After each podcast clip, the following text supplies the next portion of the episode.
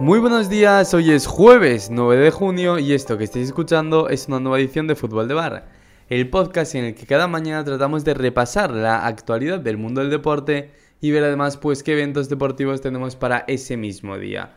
Hoy venimos con un programa marcado por la previa del partido que disputará esta noche la selección española de fútbol frente a Suiza en esa tercera jornada de la UEFA Nations League, ese torneo que se está disputando pues su fase previa, su fase de grupos que está teniendo lugar ahora mismo en estas primeras semanas de junio.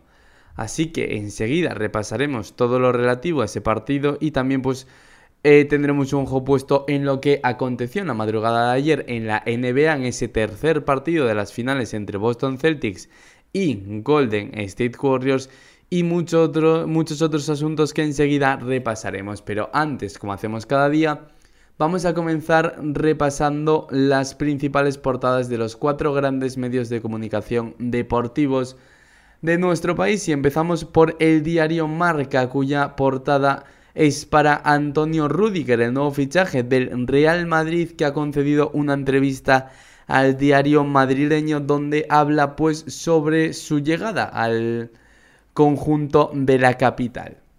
El titular de marca es Rudiger, se presenta en marca y destaca unas declaraciones del futbolista que dice madridistas daré el corazón en cada partido. Nos cuenta Marca que el primer fichaje blanco habla sobre la llamada de Ancelotti y sus retos orígenes. Otra de las declaraciones que destaca el diario es la mentalidad ganadora del Madrid va con mi carácter, afirma Antonio Rudiger. Nos vamos ahora, bueno, un diario marca que por cierto veo aquí que presenta en el día de hoy una entrevista con el influencer, con el TikToker Luba de Pedreiro. No sé si lo conoceréis, ese chico que cuando es brasileño, cuando marca goles dice eso de Seban. Bueno, pues él marca hoy en una noticia de alcance, se entrevista con él. Vamos ya a repasar la portada del diario As que es para Casemiro. Y es que si el Marca nos presentaba esa entrevista con Antonio Rudiger, el As lo hace con Carlos Enrique Casemiro, el mediocentro brasileño del Real Madrid, que se pasa por el diario AS para charlar. Las declaraciones que lleva el periódico madrileño a su portada son: Este equipo es de película. Cuéntalas que Casemiro confiesa a, eh, a As sus sensaciones tras la decimocuarta. Dice Casemiro que ha sido la Copa de Europa más maravillosa jamás contada y que a Modric, Cross y a mí Florentino nos llama los tres tenores. Esas son las declaraciones de Casemiro en el AS y nos vamos ya a ver sobre qué hablan las portadas de la prensa catalana. Como siempre centradas o como es habitual en la situación del Fútbol Club Barcelona, cuenta el Sport rebaja salarial de 160 millones. Además presenta una entrevista con Eduard Romeu de la Junta Directiva del Barça que cuenta que el conjunto blaugrana necesita 500 millones de euros para salvarse y que trabajan para traer los fichajes que nos piden pero sin hacer animaladas. Eso es lo que cuenta Eduard Romeu en esta entrevista con el diario Sport. Por último, nos vamos al otro de los diarios catalanes Hablamos ahora de la portada de Mundo Deportivo, que es para el mercado de fichajes del Barça. Cuenta el diario catalán que la opción Bernardo Silva se activa. Frenkie de Jong ya no es prioritario para el Barça y una venta del neerlandés permitiría ir a por el centrocampista portugués. Nos cuenta Mundo Deportivo que además comenta que el interior del Manchester City es del gusto de Xavi Hernández y que ya quiso salir de Manchester hace un año y le seduce la propuesta del Camp Nou. Así que veremos qué pasa con el futuro de Frenkie de Jong si finalmente acaba saliendo del Barça y veremos si el futuro de Bernardo Silva puede estar en Camp Barça.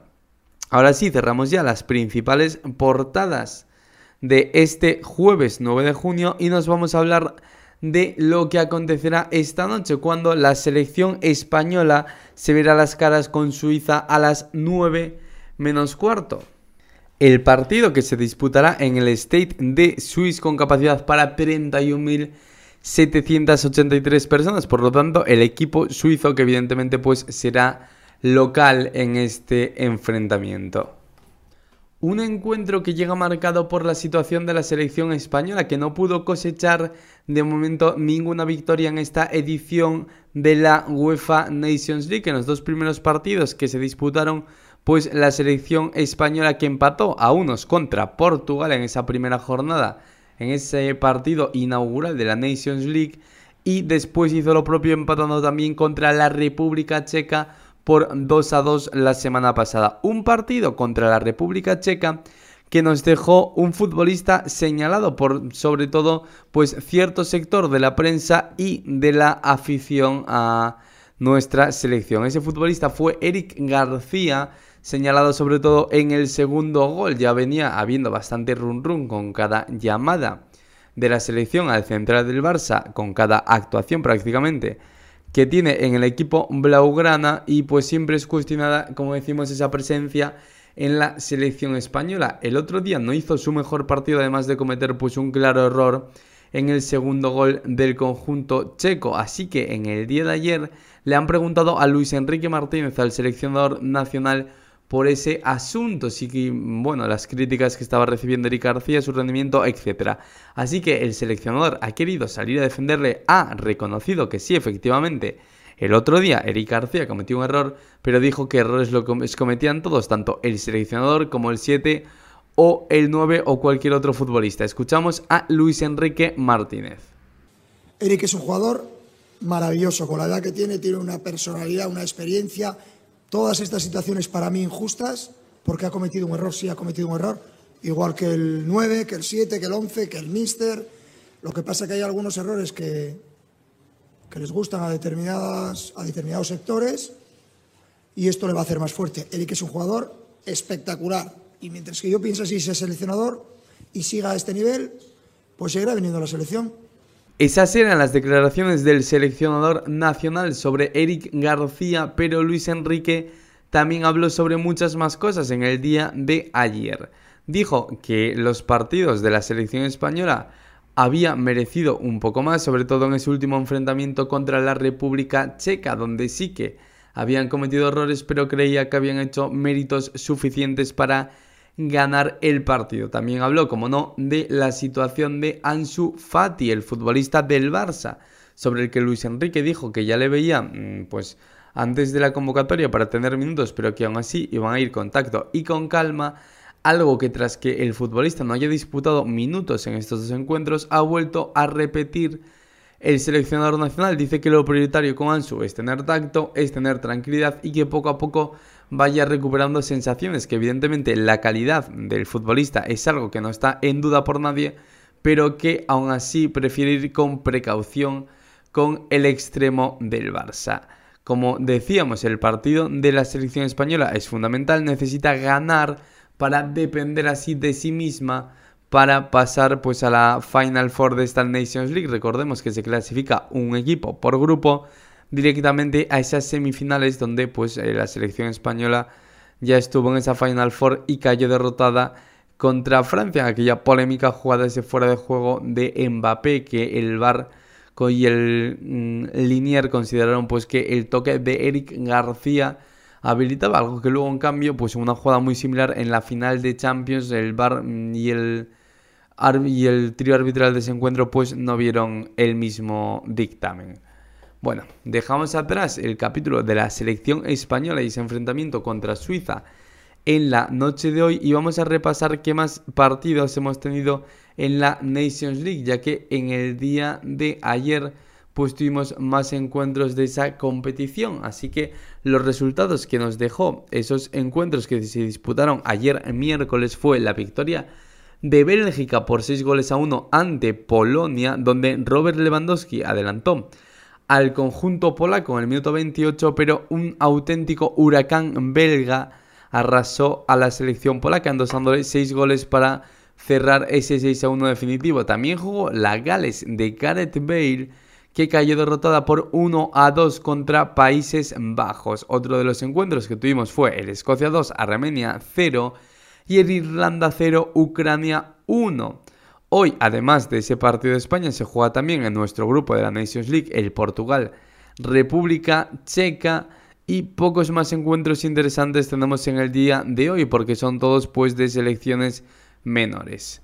Vamos a seguir con nuestro fútbol de bar, vamos a seguir hablando de fútbol pero dejamos ya atrás la Nations League y nos vamos a hablar del mercado de fichajes porque una de las noticias principales del día surgía ayer cuando en mitad de un acto del Getafe su presidente Ángel Torres contaba que hacía 45 minutos había hablado con el representante de Gareth Bale y decía pues que le habían ofrecido al futbolista Gales y que el club estaba estudiando cómo poder acometer la operación. Por tanto, pues Ángel Torres que ponía sobre la mesa ese nombre de Gareth Bale como posible fichaje del Getafe de cara a la temporada 2022-2023 y evidentemente pues esto paralizó los principales medios de comunicación. Sí que se conocía la intención del futbolista de seguir viviendo en Madrid. Se dice que tanto Gareth Bale como su familia quieren seguir viviendo en la capital de España. De hecho, cuando Gareth estuvo cedido